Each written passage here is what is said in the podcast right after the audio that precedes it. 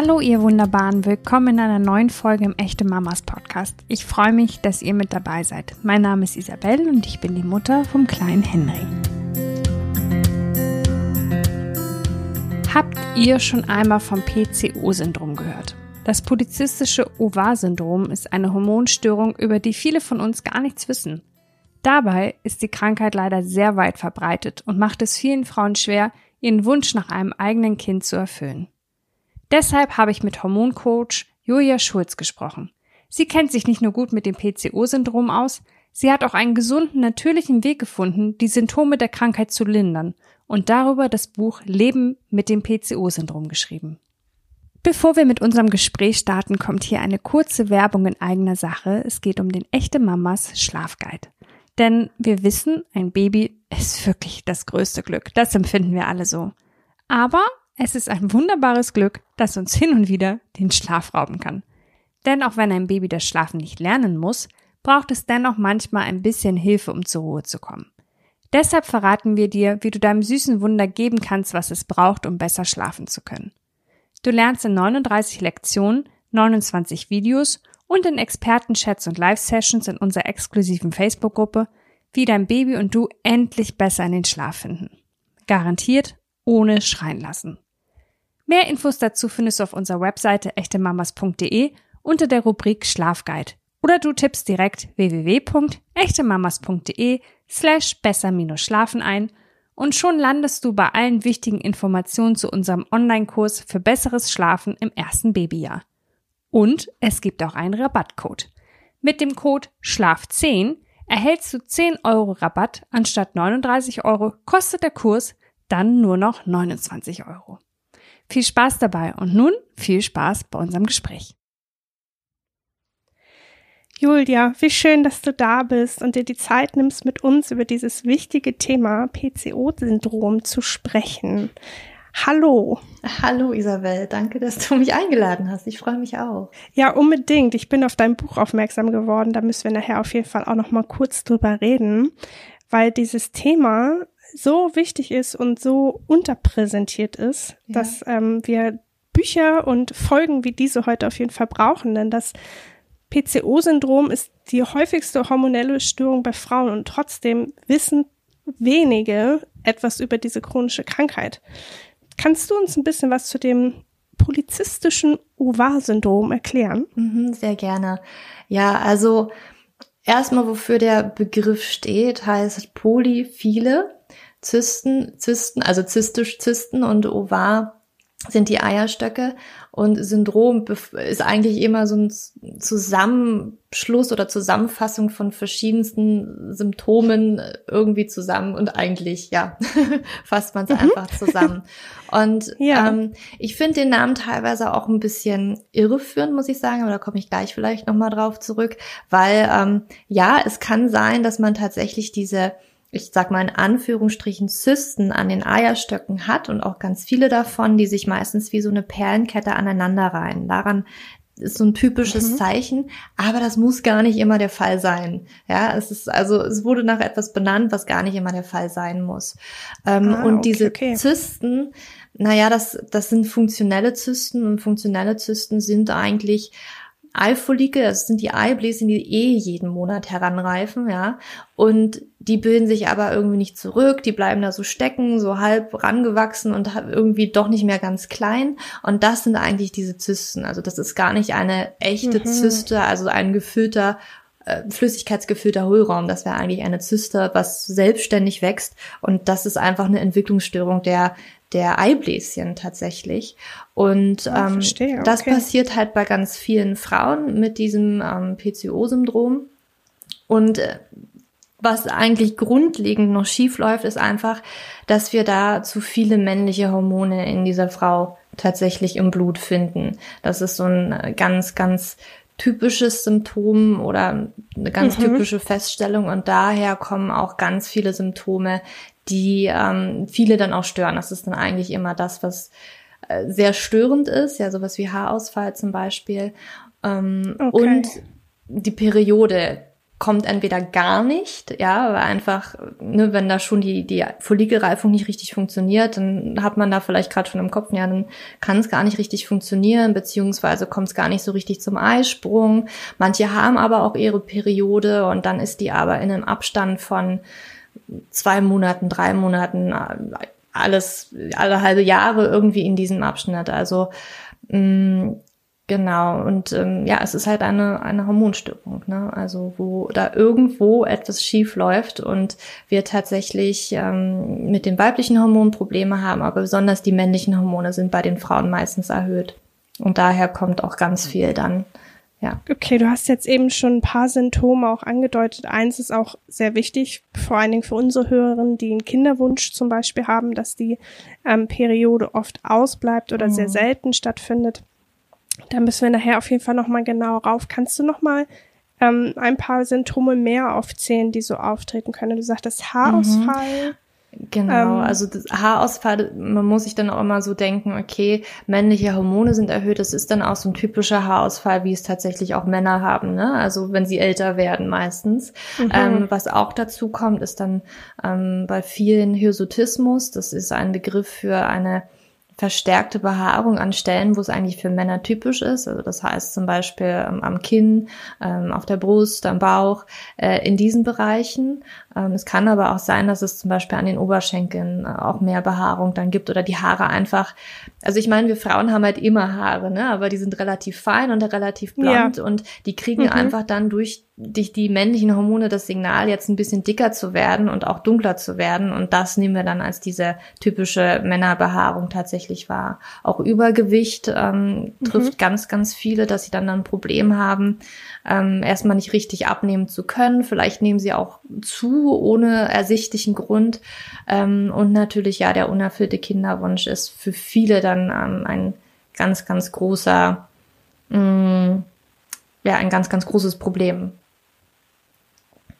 Ja, das ist alles, finde ich auch, geht einher mit psychischen mhm, Belastungen. Ja, ne? Also gerade ähm, für viele Frauen, ähm, die sich dann irgendwie zu männlich fühlen oder halt, wie gesagt, der Kinderwunsch nicht in Erfüllung geht. Das ist dann ja nicht nur, nicht nur klingt, als wäre es nicht mhm. schon schlimm genug, aber es ist ja nicht nur was Körperliches, sondern auch etwas, was auf jeden Fall auf die Seele gehen kann, auf oder? Auf jeden Fall. Also ganz viele denken natürlich, ja, warum trifft's denn jetzt ausgerechnet mich? Ja, und vor allen Dingen, wenn man dann eventuell mhm. auch noch sieht im Umkreis, da scheint das alles so zu funktionieren. Ähm, also da leiden wirklich ganz, ganz viele Frauen ganz stark drunter. Unter anderem halt auch äh, Haarausfall, das da leiden wirklich viele drunter, aber auch dieser unerfüllte Kinderwunsch, das ist ein ganz enormer Druck und da geht man ja auch meistens ähm, ja. in die Kinderwunschklinik und durchläuft da äh, verschiedene Hormonzyklen und wenn es dann nicht klappt, das ist schon sehr hart. Das ist hart für viele Frauen. Niederschmetternd ja. auf jeden Fall. Mm. Ähm, woran also kannst du ein bisschen genauer erklären, woran also wie das PCO-Syndrom sich auf den Kinderwunsch auswirkt? Also warum klappt es mit der Schwangerschaft nicht? Liegt es vor allen Dingen daran, dass die der Eisprung so selten stattfindet oder was sind da die die mhm Gründe ja, also für? Also vorrangig ist es natürlich, dass der Eisprung nicht in regelmäßigen Abständen stattfindet. Also es bedeutet nicht, ne, also manchmal sagen die Ärzte auch, naja, also Kinder kriegen wird gar nicht funktionieren. Das kann man so absolut nicht sagen, weil auch Frauen mit PCOS haben tatsächlich einen Eisprung wenn sie dann ihre Periode haben. Also ich habe auch schon Fälle gehabt, äh, jetzt auch in meinem Hormon-Coaching-Kurs, ähm, Hormon-Kick-Off, da habe ich das Feedback gekommen, bekommen, Julia, ich ähm, hatte meine Periode vor dem Kurs nicht, ich habe sie auch bis jetzt noch nicht bekommen, aber ich bin schwanger. ja, es braucht halt manchmal nur einmal Ach, okay. einen Eisprung, ja, und dann hat's halt ja. hat's halt geklappt, ne? Und das Problem ist dann dabei wirklich, wenn die Periode halt gar nicht kommt, dann bedeutet das meistens, da war dann auch kein Eisprung. Oder wenn die Periode vielleicht nur alle drei Monate kommt, dann hat man natürlich nicht diese Chance von jedem Monat Möglichkeit schwanger zu werden, weil man ja halt nur dieses eine bestimmte Fenster hat, ne, von wenigen Tagen jeden Monat. Und bei dieser Frau mit PCOS ist es dann halt immer so ein ganz, ganz kleines Fenster innerhalb von drei Monaten oder vier Monaten. Ne? Und das in Relation, mhm. das macht es natürlich unberechenbar, weil wir nicht wissen, wo sind wir dann gerade überhaupt im Zyklus Zyklus. Und das macht es natürlich schwierig, genau diese Phase auch erstmal abzupassen. Nichtsdestotrotz gibt es mhm. dann natürlich auch meistens noch andere ähm, Probleme, also das ist erstmal das eine. Meistens ist es auch so, dass Frauen Schwierigkeiten haben, tatsächlich das Kind auch zu halten in den ersten Wochen. Ähm, wahrscheinlich auch ein Progesteronmangel, kann man auch sagen. Also wenn ne, die Eifolike zwar heranreifen, auch irgendwie ein Eisprung stattfindet, vielleicht der Gelbkörper erstmal nicht ganz so stark ist. Ähm, das kann sicherlich alles mit da reinspielen, ja. Mhm. Ähm, jetzt ist es ja oft so, dass leider, auch dazu kommen wir später nochmal, es gibt so viel, was man über dieses Thema besprechen kann, ähm, die Antibabypille oft der erste Weg ist, das PCOS-Syndrom zu behandeln. Das kommt ja bei einem unerfüllten Kinderwunsch sowieso gar nicht in Frage. Wie sieht da so der Weg aus? Also du hast schon gesagt, Kinderklinik, mhm. Kinderwunschklinik. Was passiert auf dem medizinischen erstmaligen Weg? Mhm. Okay, gehen wir den äh, Weg der Schulmedizin, ja, weil genau. ich finde auch immer, wir sollten vielleicht auch erstmal wirklich gucken, dass wir gesund werden, ne, bevor mhm. wir, also es hat ja einen Grund, warum der Körper gerade nicht bereit ist, ne, und ich sehe das auch immer gerade so, es ist jetzt ein Aufzwingen, ähm, und was vielleicht auch ne, wenn wir weiterdenken, vielleicht gar nicht immer so positiv fürs Kind ist, ne, das aber können ja. wir vielleicht gleich nochmal drauf. Ähm, in der Schulmedizin wäre es dann halt so, ja, da würde es dann eine Richtung, okay, dass wir mit Hormontherapie halt tatsächlich ansetzen. Ich muss auch gestehen, so ganz genau kenne ich mich mit diesem Weg gar nicht so mhm. gut aus, ja, weil äh, ich tatsächlich eher diesen anderen Weg eingeschlagen habe. Aber es geht dann halt wirklich darum, okay, es werden Hormone genommen, ähm, IVF, ne, also äh, in diese Richtung geht es dann auch alles. Das bedeutet, man würde eher so die Symptome irgendwie versuchen zu unterdrücken und zu verändern, anstatt irgendwie an, an den Kern der Ursache zu gehen, wie es zum Beispiel bei deinem Weg ist. Ne? Genau, ja, also man macht da mhm. eigentlich gar nichts dran. Ne? Man versucht jetzt einfach so der Körper, wie er halt ist, ähm, da jetzt irgendwie, okay, wir, wir haben jetzt die Möglichkeit, wir haben ja irgendwelche Hormone ähm, entwickelt und die setzen wir jetzt ein und versuchen es dem Körper aufzudrücken. Das ist, das ist halt so, wie ich es sehe. Ne? Das ist äh, vielleicht für manche ziemlich hart zu hören, aber ich, ich empfinde das so. Ne? Und ich gucke halt mir mhm. gerne an, was will mir mein Körper denn da eigentlich sagen. Ich finde auch so dieser ähm, schulmedizinische Weg rund um Kinderwunsch und so. Ich selbst hat, hatte auch riesige Schwierigkeiten, ein Kind zu bekommen. Mhm. Ähm, ich habe auch einen sehr unregelmäßigen Zyklus. Und ich finde so dieser Weg mit jetzt machen wir das und jetzt machen wir das, mhm. fühlte sich für mich, ich fühlte mich hilflos mhm. und so ein bisschen ausgeliefert. Ja als ich mich so mit deiner Methode auseinandergesetzt habe, habe ich gedacht, das ist was anderes, weil da mache ich was. Ja. Ich tue was für mich selbst, für meinen Körper. Also kannst du ein bisschen erklären, wie denn deine Methode aussieht? Mhm. Ja, also erstmal schön zu hören. Also das ist wirklich eine andere Methode, weil ich finde auch, wir sehen unseren Körper tatsächlich als Maschine und die muss wie am Laufband irgendwie funktionieren. Und ähm, da werden wir so ein bisschen disconnected vom Körper und das ist ziemlich schade. Was ich halt tatsächlich sehe, ist wirklich Verantwortung für den eigenen Körper und für die Gesundheit zu übernehmen und auch in dem Sinne auch daran zu denken, dass das ist ja nicht nur ich, worum es hier geht, sondern auch ein Leben, was ich in die Welt setzen möchte. Und ich möchte ja auch für dieses neue Leben eigentlich die besten Heraus Voraussetzungen schaffen. Ähm, da dahingehend finde ich, ist vielleicht auch eine schöne Motivation, dann vielleicht noch mehr Verantwortung zu übernehmen, wenn man möchte, ja, für dieses Kind dann auch das Beste und dass es gesund ist.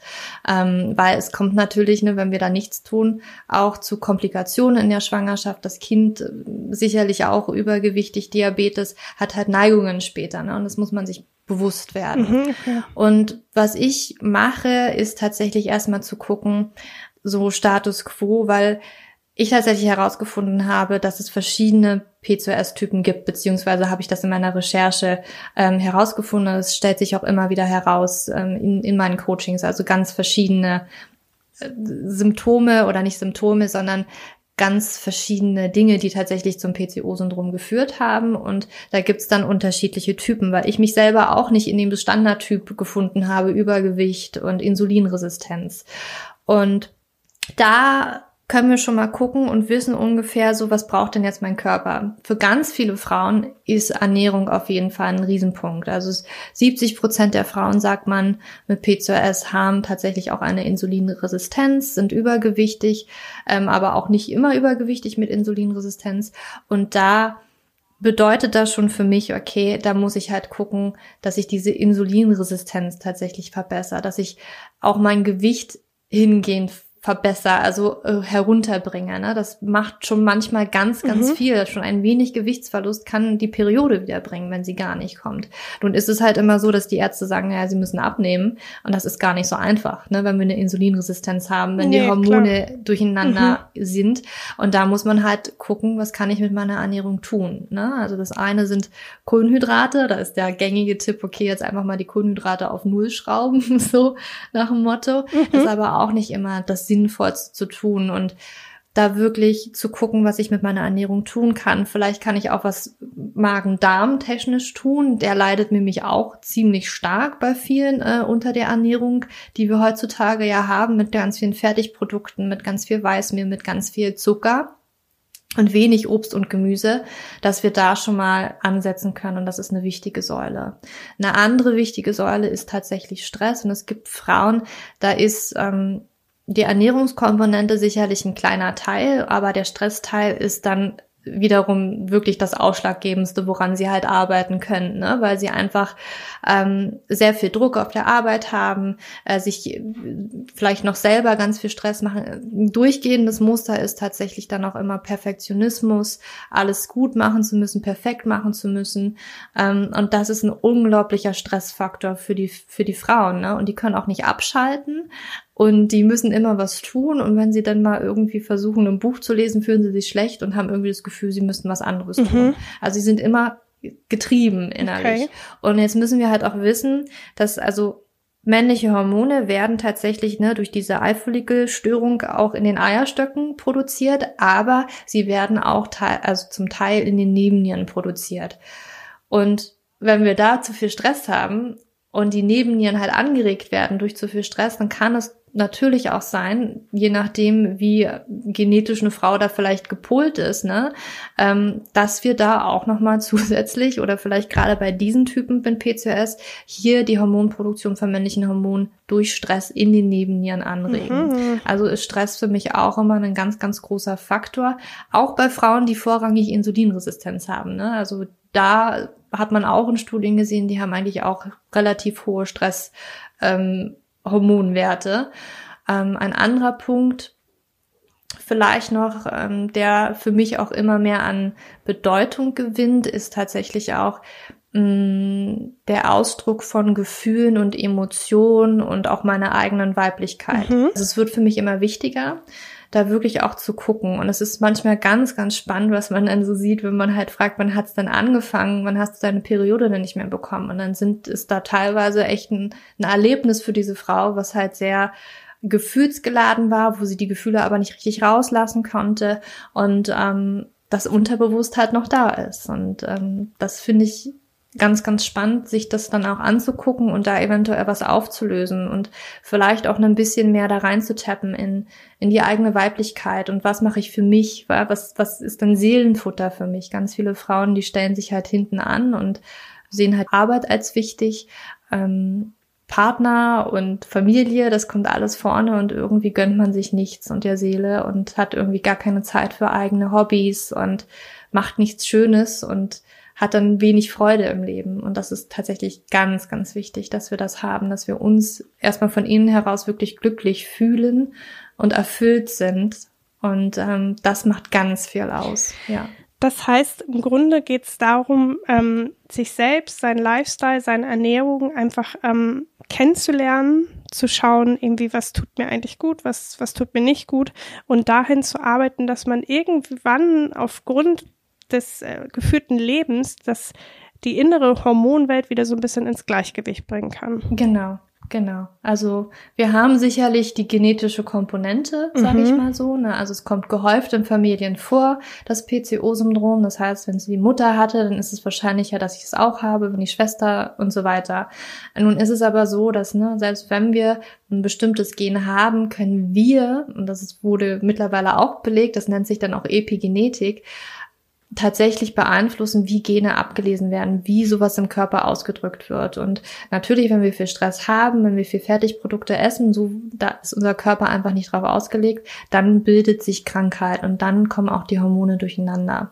Ja, und da können wir tatsächlich dann mit unserem Lebensstil ganz viel richten. Super Ja. spannend und etwas, womit du dich nicht ohne Grund so gut auskennst, ne? Also du bist ja selbst betroffen quasi. Kannst du ähm, uns kurz mal deine Geschichte mit PCOS erzählen? Wie hast du es festgestellt? Warum hast du dich dafür entschieden, da so tief in das Thema reinzugehen und damit zu arbeiten? Mhm.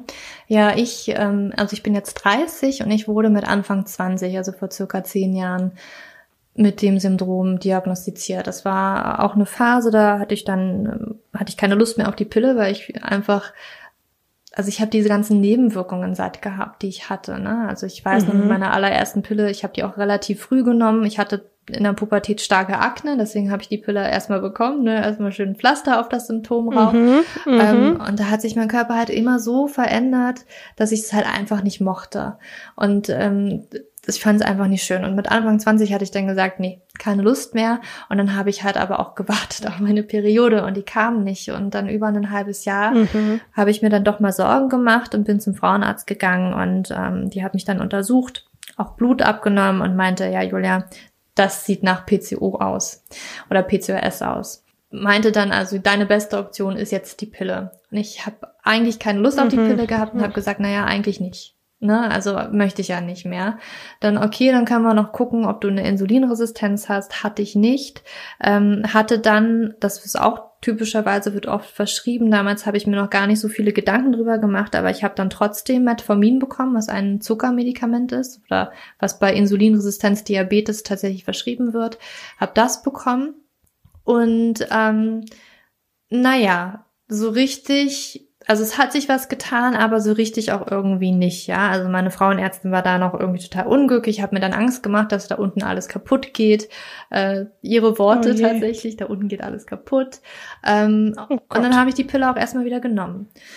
Und hatte das aber die ganze Zeit so im Hinterkopf. Ich meine, ich war jetzt noch Anfang 20, ich hatte da jetzt eh noch keinen Kinderwunsch und naja, habe ich das jetzt einfach gemacht. Und aber während ich sie halt genommen habe, habe ich mir schon gedacht, das kann doch nicht die Lösung sein. Also ich habe diesen ganz, ganz starken inneren Widerstand da gespürt, weil es für mich einfach keinen Sinn gemacht hat, dass die Natur, dass das Natürlichste der Welt einfach nicht möglich sein soll. Ne? Weil sie mir auch gesagt hat, also Julia, schwanger werden wird, wird wahrscheinlich nichts, aber da können wir dann später irgendwie was machen. Also Medikamente, Hormontherapie und so weiter. Wo ich mir gedacht, das kann doch nicht sein. Ja, also das Mhm. ist nicht das, was ich möchte. Und dann habe ich mich schon, als ich die Pille noch genommen habe, hingesetzt und habe halt angefangen zu recherchieren und habe halt ganz viel gefunden. Und das erste war tatsächlich Ernährung, was ich mit der Ernährung machen kann. Also während ich die Pille noch genommen habe, habe ich schon viel, viel an meiner Ernährung geändert.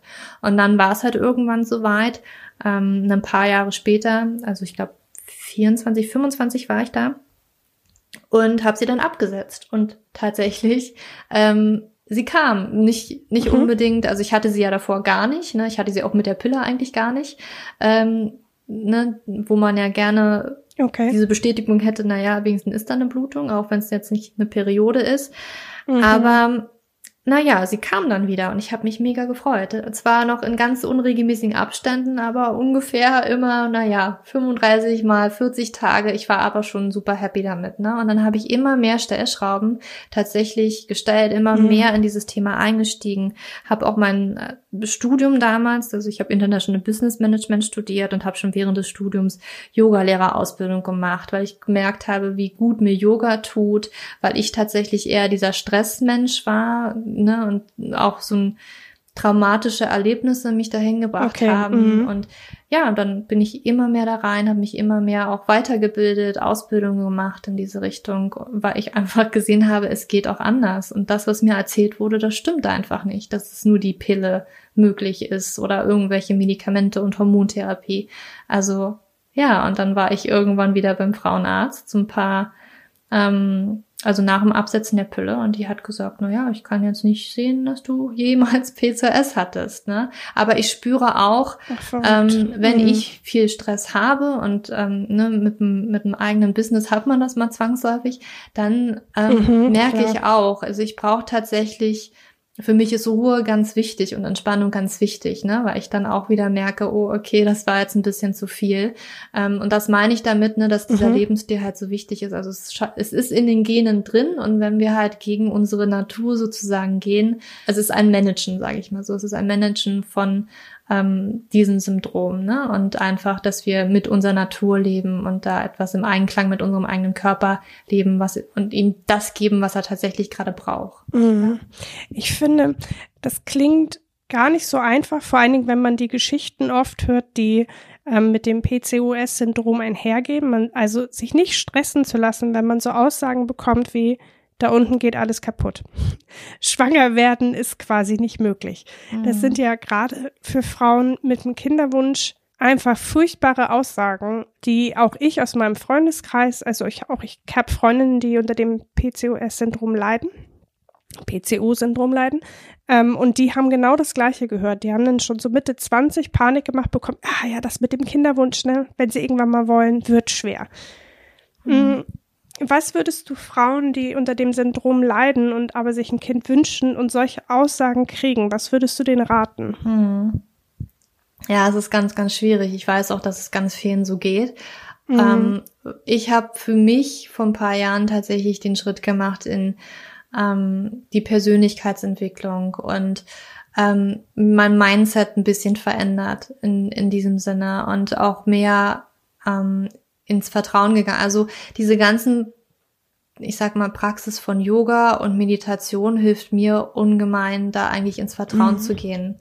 Ähm, weil ansonsten, ich kenne diese Achterbahnfahrt an Emotionen. Ich war da auch drin, also ganz, ganz stark. Also mein Papa ist gestorben, als ich 18 war und ab da mhm. war ich in einem Loch drin und ich kenne, mhm. ich kenne das und dann hat mich jede Fliege, die kam, einfach umgehauen, ne? Und ich war emotional nicht gefestigt in mir. Ja. Und auch da war wirklich mein Weg, okay, ich, ich bin jetzt nicht hier das Opfer, sondern ich nehme die Zügel gerade in die Hand und ich versuche das zu lenken und hab aber ne, nicht mit Krampf und jetzt muss aber, sondern dann auch durch diese Sanftheit von Meditation, muss ich sagen, und Yoga tatsächlich auch dieses Vertrauen gefunden.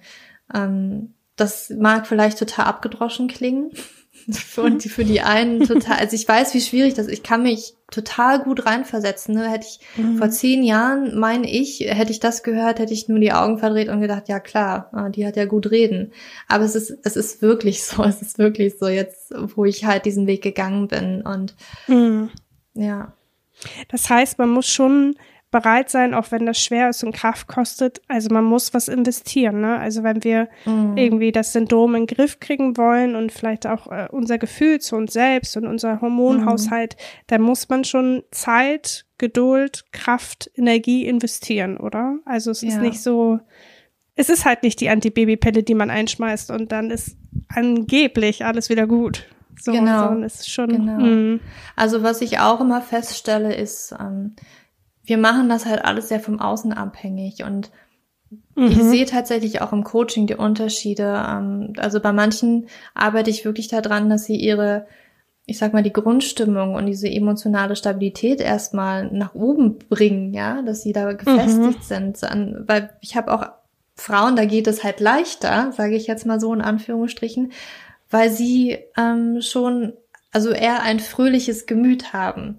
Und wenn mhm. ich das auch auf mich beziehe, ich war, ich sag mal, von der Grundstimmung früher einfach nicht so gut drauf. Ich habe vieles vom Außen abhängig gemacht. Ich habe immer gedacht, ja, also wenn das jetzt, ne, also wenn ich ein Kind hätte, jetzt zum Beispiel, wo es jetzt bei vielen ist, dann wäre ich glücklich. Ähm, wenn ich jetzt den mhm. Partner hätte, dann wäre ich glücklich. Wenn ich jetzt abgenommen hätte, dann bin ich glücklich, dann bin ich erfolgreich oder was auch immer. Ne? Wir machen ja immer dieses in der Zukunft und von außen abhängig.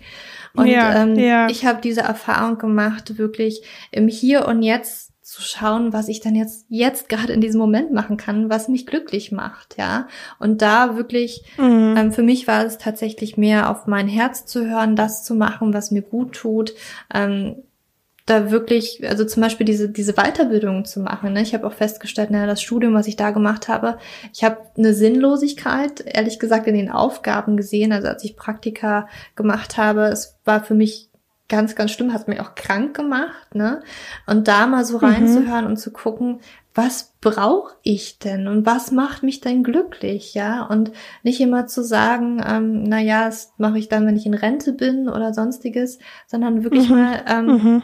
Zu sagen, okay, ich nehme mir jetzt die Zeit, ich gehe jetzt mal ins Spa oder ich gönne mir eine Massage, weil das ist das, was ich brauche und was mich jetzt glücklich macht. Und wir verwehren uns das ganz häufig, weil wir das Gefühl haben, darf ich nicht, kann ich nicht, äh, ist später vielleicht noch die Zeit zu. Ich konzentriere mich jetzt so verkrampft auf das, was ich eigentlich möchte, was mich, was mich dann glücklich machen wird, aber dann versteifen wir uns, also wir bekommen ja immer nur das, was wir nicht wollen dann, ne, immer wo wir den Fokus ja, drauf legen. Ja. Ähm, das, da, also da buddeln wir uns da so ein Loch und wir kommen da irgendwie gar nicht mehr raus. Und da einfach den Fokus mal woanders hin drauf zu legen. Einfach darauf zu legen, okay, was kann ich denn jetzt gerade tun? Was würde mich denn jetzt gerade super glücklich machen? Und mich ablenken von dem eigentlichen Thema, okay, ich muss jetzt hier ein Kind kriegen und wie kriege ich das und warum kriege ich das nicht? Da einfach den Fokus mal woanders hinzulenken. Und das ist auch häufig so, das ist mal ganz spannend, ne, wenn man Paare auch die ganz, ganz lange probieren wo sie dann sagen, na okay, wir mhm. hören jetzt einfach mal auf, wir machen eine Pause oder bringt ja jetzt gerade nichts, ne? Und dann auf einmal so ganz unverkrampft und ganz entspannt ähm, ist dann doch auf einmal was passiert, ne? Weil ja. einfach dieser Fokus ja. ganz woanders lag und wahrscheinlich man jetzt auch mehr im Hier und Jetzt ist und ein bisschen glücklicher und entspannter tatsächlich auch war. Mhm. Ähm, würdest du auch empfehlen, also, wie gesagt, auch wir haben das lange versucht und das war ähnlich, mhm. ne? Also irgendwann haben wir den anderen Weg gewählt, haben über Adoption nachgedacht und so und auf einmal hat's halt funktioniert. Was aber mir auch enorm geholfen hat in der Zeit, ist, ähm, den Austausch ja. zu suchen. Also, ähm, weil du hast vorhin gesagt, oft hat man so das Gefühl, so ging es mir auch, bei allen anderen klappt das total gut, nur bei uns nicht. So, was ist denn da? Mhm. Also auch so ein Ungerechtigkeitssinn. Aber wenn man mal anfängt, offen ja. über seine eigene Geschichte zu reden, erlebt man ganz, ganz viel, was mhm. ähnlich mhm. ist. Und ich meine, wenn du jetzt in deinem Coaching zum Beispiel Geschichten hörst, wie ich habe meine Periode nicht gekriegt, aber ich bin schwanger, dann ist es ja für andere mit dem gleichen Syndrom und mit dem gleichen Kinderwunsch extrem ähm, motivierend und mutmachend, sowas zu hören. Deswegen bist du ein Fan von Austausch? Auf jeden Fall. Also wirklich ein Riesenfan davon. Es ist so, so wichtig, weil wenn wir uns natürlich nur in unserem eigenen Gedanken vergraben und denken, okay, ich bin die Einzige, die das betrifft, das habe ich früher auch gedacht, ne? Also es mhm. war irgendwie damals vor zehn Jahren noch total neu und auf dem im Deutsch, also im deutschen Bereich habe ich darüber noch gar nichts gelesen, ne? Ähm, mhm, mhm. also so in diese Richtung, wo ich auch hingehe, ne, dass man da natürlich ja. was machen kann. Ähm, und da merke ich auch, ne, jetzt in meinem Hormon Kick-Off in der Facebook-Gruppe, die wir dazu gemacht haben, das ist, die, die sind sich erstmal eine unglaubliche Stütze, aber selber auch, ne, wenn wir im Freundeskreis selber uns da mal öffnen, dann erfahren wir eigentlich mhm. auch die Stories, ne, weil es ist nicht Friede, also wir denken ja immer, ne, das Gras ist grüner auf der anderen Seite und bei denen funktioniert alles, die sind super glücklich, ähm, total mhm tolles Paar und Happy Paar und wir streiten uns vielleicht nur, sind voll gestresst und mit dem Kinderwunsch klappt es irgendwie nicht und deswegen ist diese, dieser Druck und diese, diese Anspannung zwischen uns noch schlimmer. Aber wenn man dann mal offen wirklich spricht, merkt man, okay, das Gras ist nicht grüner, die haben auch ihre Probleme, denen geht's genauso ja. und die haben auch ihre Sorgen. Ja. Ähm, und da dieser Austausch, tatsächlich, also so eine Art Verbundenheit auch zu fühlen, ne? Also, dass es, mhm. dass wir alle irgendwo mhm. im selben Boot sitzen und dass wir da nicht getrennt voneinander sind und uns da auch gegenseitig halten können und aufbauen können. Ja. Und eher darauf konzentrieren und die Aussagen, die getroffen werden, aller, es klappt eh nie und ähm, wird totaler Kampf, einfach versuchen, nicht als gegeben zu nehmen, sondern gucken, mhm. was man selbst tun kann, um seinem Kinderwunsch näher zu kommen, oder?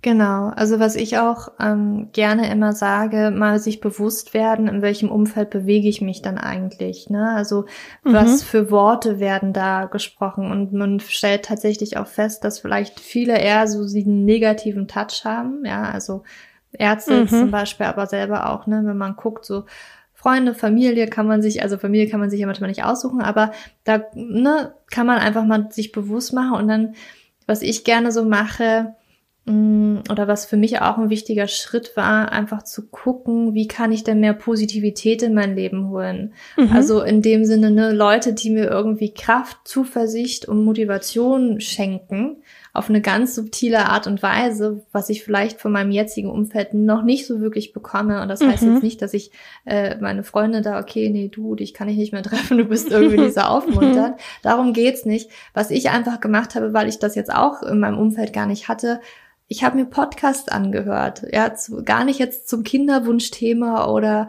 äh, immer nur ähm, Periode und Pille und so weiter, einfach ganz andere Themen irgendwie, aber Leute, wo ich immer das Gefühl hatte, ich lächle, wenn ich diesen Podcast zum Beispiel höre, mhm. ähm, mir geht's da gut danach und ich bin wirklich guter Stimmung.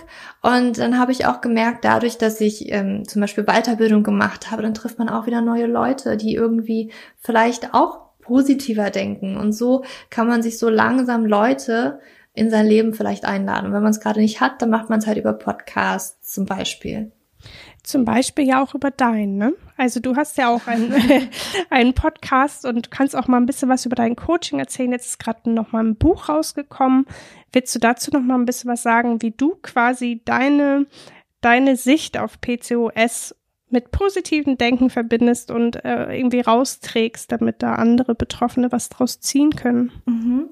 Ja, also ich habe einen Podcast, ganz genau, Feel Fantastic heißt der, wo ähm, also ganz verschiedene. Also es geht nicht immer nur um Hormone und es geht nicht immer nur um ähm, ne, PCOS und den Kinderwunsch, sondern es geht auch einfach darum, und das ist mir ganz wichtig, einfach verschiedene Dinge auch im Leben sich also neu zu entdecken, ne? dass ich verschiedenste Gäste auch habe, die vielleicht noch mal eine andere Sicht auf Dinge haben. Ähm, das finde ich immer ganz, ganz spannend und das versuche ich in den Podcast zu bringen, so verschiedenste Themen, damit wir uns als Frau tatsächlich auch gut fühlen. Und ich finde, das mhm. sind ganz, ganz verschiedene, viele Aspekte. Ja. Und in meinem Coaching tatsächlich, also wie ich das schon gesagt habe, ne, das ist immer sehr individuell. Ähm, wir gucken immer, was eine, eine Frau gerade braucht, wo wirklich die Brennpunkte sind, sage ich mal. Da gucke ich mir die Ernährung an, Stresslevel, Schlaf, Verdauung, das alles. Ähm, und dann tatsächlich Schritt für Schritt versuchen wir, das zu ändern. Ne? Und das mhm. ist auch immer ganz spannend, ähm, dann zu sehen. Ähm, ich hatte gestern zum Beispiel eine verabschiedet, die mir dann auch sagte, Julia, ich kann mich gar nicht mehr erinnern, wann ich das letzte Mal Durchfall hatte und Bauchschmerzen hatte. Es sind dann noch mhm. so Kleinigkeiten, die dann noch on top kommen. Ne? Also ja, die kommen ja. natürlich, also ich habe meine Periode und ich will sie gerne wieder haben. Ähm, und dann kommt aber das noch mit dazu. Das ist immer ganz toll zu sehen. Mhm. Und in meinem Buch Leben mit dem PCO-Syndrom, was ähm, jetzt rausgekommen ist, da geht es wirklich rein um die Ernährung. Ähm, als, als, also damit hat man schon ein Buch füllen können. Natürlich im mhm. Coaching mhm. sind da noch immer andere Aspekte, aber die Ernährung ist ein ganz, ganz wichtiger Aspekt, weil natürlich alles, was wir essen, das wird irgendwie zu uns. Ne? Und ja. auch Hormone und Enzyme und so weiter, das ist, da ist die Ernährung ganz, ganz wichtig. Und was mich halt einfach immer gestört hat, war einfach dieser generelle Ratschlag, Low Carb zu essen, das hat einfach, das reicht nicht aus mhm. und ganz, ganz oft ist es sogar der falsche Ansatz. Und ähm, man findet auch ganz, ganz wenig dazu, dass eigentlich jede Frau was anderes braucht. Und ich gehe da wirklich auf die verschiedenen PCOS-Typen ein, wie wir unsere ganz persönliche Kohlenhydrattoleranz finden, was für andere Faktoren da eventuell noch mit reinspielen können, wie zum Beispiel Lebensmittelunverträglichkeiten, mhm. wie das tatsächlich Auswirkungen ähm, auf die Hormone haben kann, wie das, ähm, aber auch Kohlenhydrate, ne? zu wenig Kohlenhydrate können tatsächlich auch zu männlichen Hormonen führen, die erhöht sind, wenn wir halt okay. halt zu sehr im Stress sind. Und darauf gehe ich halt im Buch ein und dann gibt's auch noch ähm, Rezepte und ja, also rund, so ein Rundum-Paket, was ich mir damals gerne gewünscht hätte. Ja. Was ich so einfach ja. einmal in der Hand habe und mir das nicht irgendwie selber äh, zusammensuche oder auch selber, ich habe ja selber experimentiert, ich habe ja alles ausprobiert, ne? Also mhm. ketogene Ernährung und so weiter und habe halt festgestellt, es funktioniert für mich überhaupt nicht. Ich verstehe den ganzen Hype gar nicht, mhm. ähm, wo dann für mich einfach dämmerte, ja, es gibt einfach krasse Unterschiede in uns Frauen und vielleicht auch manche Dinge, die für Frauen gar nicht so gut geeignet sind, weil sie einfach eher an Männer getestet worden sind und für Männer ist das vielleicht total toll, aber mhm. für Frauen funktionieren einfach mal anders. Ja, weil wir, ne, haben halt ein ganz filigrales Hormonsystem. Das haben die Männer nicht. Ne? Das ändert sich da nicht im äh, vier, nicht 24 Stunden, im 28-Tage-Zyklus. Das haben nur wir Frauen und das ist schon ganz mhm. besonders und ähm, genau. Wir Frauen sind eh besonders und deswegen sollten wir uns auch besonders viel Zeit für uns und unseren Hormonhaushalt nehmen. Ähm, ich danke dir viel, vielmals. Das ist ähm, eine interessante und für mich neue Sicht auf das Thema gewesen, weil ich, wie gesagt, immer nur so die ärztlichen Rückmeldungen gehört habe. Ich finde, es macht alles total viel Sinn, was du sagst. Ähm, und ich finde es schön, dass man halt auch so ein bisschen mutmachend rausgehen kann und sagen kann, ja, es kann schwer sein, einen Kinderwunsch zu erfüllen, aber es ist definitiv nicht unmöglich. Es gibt Wege, und zwar gesunde und gute, das zu beeinflussen, das zu bestärken. Und man muss nicht aufgeben, nur weil man so eine Diagnose bekommen hat, oder? Genau. Man braucht, man braucht ein bisschen Geduld. Es kann durchaus sein, dass es bei einer ganz ruckzuck geht und bei einer anderen, ja, da hat man vielleicht die richtige Stellschraube noch nicht gefunden. Und dann mhm. ähm, braucht man Geduld und ein bisschen Zuversicht und macht weiter ne? und steckt jetzt nicht den Kopf in den Sand, sondern hält durch und weitermachen. Einfach mal den, mhm. den Staub einfach ab, die Krone richten und weitermachen ne? Ähm, und sich Support suchen. Das ist wichtig. Das hört sich gut an. Vielen lieben Dank, Julia, für deine Zeit und deine Einschätzung und sowieso für deine Arbeit mit diesem Thema. Ich danke dir viel, vielmals, dass du heute da warst. Ich danke dir, Isabel. Bis dann. Tschüss. Ein super interessantes und informatives Gespräch, wie ich finde. Und eines, das mir persönlich wieder gezeigt hat, wir Frauen müssen echt miteinander reden. Einfach, um durch die Erfahrung der anderen zu lernen und uns gegenseitig unterstützen zu können. Gerade bei so schwierigen Themen wie dem PCO-Syndrom. Ein schwieriges Thema kommt im Übrigen auch in der nächsten Folge zur Sprache. Denn ich habe mit Janine, einer echten Mama aus unserer Community, über ihre Frühgeburt gesprochen. Hört unbedingt rein. Sie redet ganz offen und ehrlich und ich finde sehr bewegend über ihre Erfahrung. Damit ihr die Folge nicht verpasst, drückt genau jetzt den Abonnieren-Button. Bis zum nächsten Mal, ihr Wunderbaren.